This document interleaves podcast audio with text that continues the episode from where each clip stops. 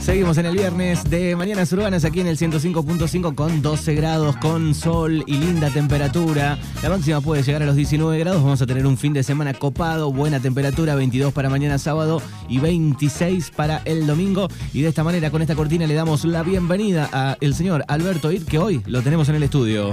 Hola, hola, hola, buen día, buen día. Bueno, qué buena temperatura para el domingo, 26 grados. eh. El lunes 27 estoy mirando, es Sí. buena temperatura. Es buena temperatura, tomar sol La primavera ha llegado de a y poquito. enfermarse bien porque después viene el frío. Ola de frío para martes, miércoles y jueves. Es más, esperan nevadas para las sierras de... No, no me Sí, sí, digas. Sí, sí, sí. Eh, ¿En Entra una serio? ola polar, sí. Bueno, y sí, igual estoy, Disfruten, estoy viendo que eh, un grado de mínima el miércoles, jueves que viene. Eh, Disculpen por las buenas noticias, pero bueno, es la, es Y la realidad. estamos en zona de ácaros también. Empiezan a volar Bien. las cositas de las flores, Ah. de las plantas, En otros lados, por ejemplo, están las flores de los plátanos, que está muy bueno para estornudar fuerte. Más si haces este trabajo, aspirás fuerte. Las florcitas ahí en, Sí. en Palermo, por Sí, ejemplo, sí, ¿no? que los vuelve loco a todos. Te quedan los ojos llorosos, te- es hermoso. Nunca había vivido esa experiencia y me pasó el año pasado de, de aspirar esas este, Es brutal porque te, te pica, te arde, porque es el. y te no lloran los ojos, estornudás y, y fuerte, ¿no? Es, un- es una sensación rara. El barbijo y los anteojos vienen muy bien, pero Sí. igual te entran. La verdad que sí. Bueno, tenemos top 5 de este viernes. Bueno, hoy vamos a suspender el top 5, Ah. Manu, eh, no, porque no, no debatimos, no charlamos antes de salir al aire No, cómo era el formato de hoy. en realidad eh, anoche, bueno, este, estábamos hablando con vos y después de, de, obviamente, el acontecimiento que dejó choqueado al país, eh, teníamos varias cosas para contar, de, no solamente de la Regueira, de la zona, y- pero la verdad que como comunicador y eh, teniendo esta posibilidad de hacer una columna de, información, realmente el país quedó en shock ayer a las 9 de la noche cuando hubo este atentado de asesinato, esta eh, posibilidad de matar a la vicepresidenta. Eh, algunos le decimos la, la presidenta porque, bueno, fue presidenta. Y, realmente lo que le pasó a Cristina Fernández de Kirchner fue eh, brutal, realmente. Y, nosotros, o por lo menos desde, desde mi lugar, eh, sí hago mucho hincapié eh, en el mensaje del odio que destilan no solamente algunos periodistas, obviamente de, la zona, pero principalmente a nivel nacional, ¿no? El tema de la corporación, los monopolios. Esos no tienen nada que ver con nosotros los que hacemos comunicación, porque en todo caso, eh, vos y yo, con Fernando, con otros colegas con los que yo comparto, tanto en Bahía como en Monte, como en Buenos Aires, podemos debatir de cómo llegar a una solución. Pero esta gente que está en, en La Nación Más, que está en TN, que está en Clarín, ellos no, no tienen nada que ver con ser un comunicador, ni un locutor, ni un periodista. Ellos están para otra cosa. Y la verdad que todo ese mensaje de odio que incentivan realmente es muy grave. Y acá, en este caso de este brasilero que eh, por ahora sería un lobo solitario, no, no, no hay, hasta hace 20 minutos atrás, no hay ninguna posibilidad de que haya alguien lo haya contratado. Sí que, por supuesto, eh, es una línea neonazista y que se infiltró dentro de la gente que hace 11 días está en, las inmediaciones de la casa de Cristina, eh, con este apoyo a la vicepresidenta. Em, ese mensaje de odio que se destila, bueno, genera mucha indignación en mucha gente que no alcanza a discernir entre lo que es contarte la historia y incentivarte a eh, generar ese odio, ¿no? Y, nosotros lo vemos, por ejemplo, hoy lo escuchaba Feynman en la mañana cuando decía que los de C5N eran unos rehijos de mil puta. Y la verdad que decir eso eh, no tiene nada que ver con la realidad que vivimos, ¿no?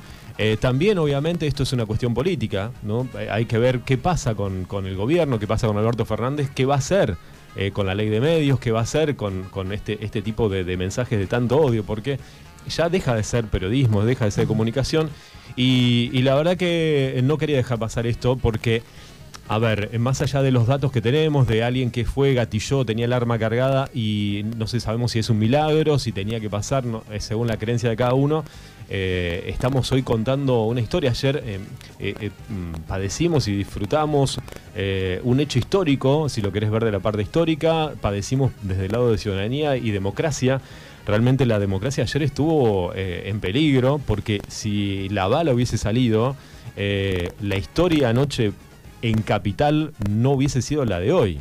Eh, y esto atenta contra la democracia y todos los que bancamos la democracia, ¿no? Porque en las redes sociales hay muchos odiadores, ¿no?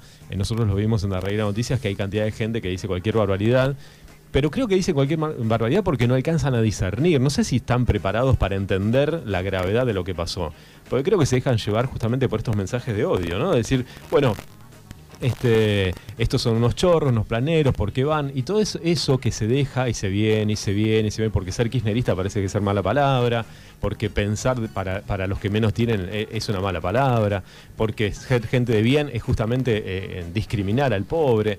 Bueno, todos esos mensajes de odio que se dan. Sí, sí, se va armando un cúmulo de años, de un montón de cosas que eh, en una parte, me parece, de la sociedad se, se, va fomentando, ¿no? ese odio que no logra no sé, discernir si de, llegar a ese mensaje, sí, bueno, quiero que muera alguien, ¿no? Porque hoy hablábamos con Fernando, digo, bueno, nosotros no estamos de acuerdo con las políticas, vamos a poner de X, digo, y nadie de, nosotros, del entorno que uno conoce, desea la muerte de esa persona en el contexto que sea, ¿no? Exactamente. Es más, yo tengo familiares, tengo amigos de, toda la vida que, piensan diferente, pero... Eh, a ver, escuchar a un diputado, por ejemplo, de pedir la pena de muerte cuando llega a ser diputado por el voto de, la gente, es tan contradictorio y tan grave como eso, ¿no? Es decir, eh, no, no tiene nada que ver esa gente con, los que queremos la democracia, porque realmente, si eso hubiese pasado ayer, eh, hoy estaríamos hablando de otra situación democrática y de una movilización muy fuerte. Y la verdad es que yo no sé si todos los que apoyan ese tipo de cosas son conscientes, porque eh, no sé si todos sus familiares están de acuerdo y habría que ver si, si, la gente que tiene familia en capital, por ejemplo, estaría tan tranquila que, haya un estallido social, porque si a Cristina ayer le hubiese pasado otra cosa, realmente Capital se iba a convulsionar. Sí, sí, las grandes ciudades. Este, y se los cuento porque, eh, bueno, por una cuestión laboral, este año me tocó estar allá y uno ve cosas que por ahí desde acá no se ven. Y, la gente cuando va, eh, no va por plata. ¿eh? Los que van por convicciones no tienen nada que ver con la plata, como se cuentan, como les hacen creer acá, que dicen, no, le pagan para ir a hacer una movilización o le pagan con el choripán. Son mentiras. Yo les puedo decir que he visto gente, y mucha, que no va por esas cosas. Como también del otro lado, ¿eh? O sea, los que están en contra, los que están del lado del fascismo, de la derecha, eh, no van por plata, van por convicción a esos. Entonces, si no paramos un poco, esto es una cuestión política, ¿no? Eh, sí, sí, claramente. Hay que parar con el discurso del odio, tanto de lo de la oposición. Eh, hay que parar un poco, bajar un poco, porque el que lo va a pagar son los que están abajo. Y, y a través de los. Y esto los medios de comunicación, digo, lo digo para los grandes, no lo digo por nosotros. Eh, realmente el, mensaje de odio que bajan es continuo. Si ustedes eh, ingresan, eh, no sé, ven algún canal o una radio de, las que manejan el 80% de la información, ¿no? por lo menos los que te, marcan la agenda, ustedes van a escuchar una cantidad increíble de, de mensajes de odio. Y hay gente que escucha, que no discierne lo que está escuchando, que dice, ah, mirá, es cierto, van porque están robando la plata eh, empieza a tener odio sin saber por qué. Y aparecen estos locos sueltos, ¿no? Que por ahora vamos a creer que fue un loco suelto y no fue mandado por una de las facciones de, Brasil, que, son del lado del fascismo. Em, pueden atentar de una manera como la que se vio ayer. Sí, sí, porque además es, digamos, es la manera, ¿no? En la que un país puede funcionar con con problemas como los tenemos de hace años, ¿no? Pero digo, la, democracia y este sistema que está desde hace muchos años, digo, es el, que más o menos funciona, ¿no? Eh, y, la paz tiene que reinar ahí, más allá de las ideas políticas, de más para allá, más para acá, ¿no? Eh, me parece que, que es esa. Y creo que algunos todavía no entendieron el nunca más, ¿no? El nunca más todavía no se entendió. Es como che, para, para. O sea, cuando hablamos de nunca más, ¿no? Porque algunos fueron al secundario y dijeron nunca más, qué sé yo, y hoy están del lado de, este, bueno, que haya pena de muerte, hay que matar gente. La verdad que no entienden bien, eh, no, no, no saben de la gravedad, porque creo que no sé si esa gente después eh, si tendrían que ir a un estallido social, si saldrían de la casa, ¿no? Porque, viste cómo es, es como el avestruz, o sea, después esconden la cabeza. Entonces, hay que ser un poco responsable en estas cuestiones, porque si perdemos la democracia, o por si tenemos un estallido social, va a ser grave para todos. No es que para unos les va a ir bien y para otros no. Y si no estás de acuerdo con las ideas, tenés que participar, tenés que llevar tu idea, se tiene que debatir, eh, se tienen que preparar. Pero por ejemplo, este, em, no sé, Amalia Granata.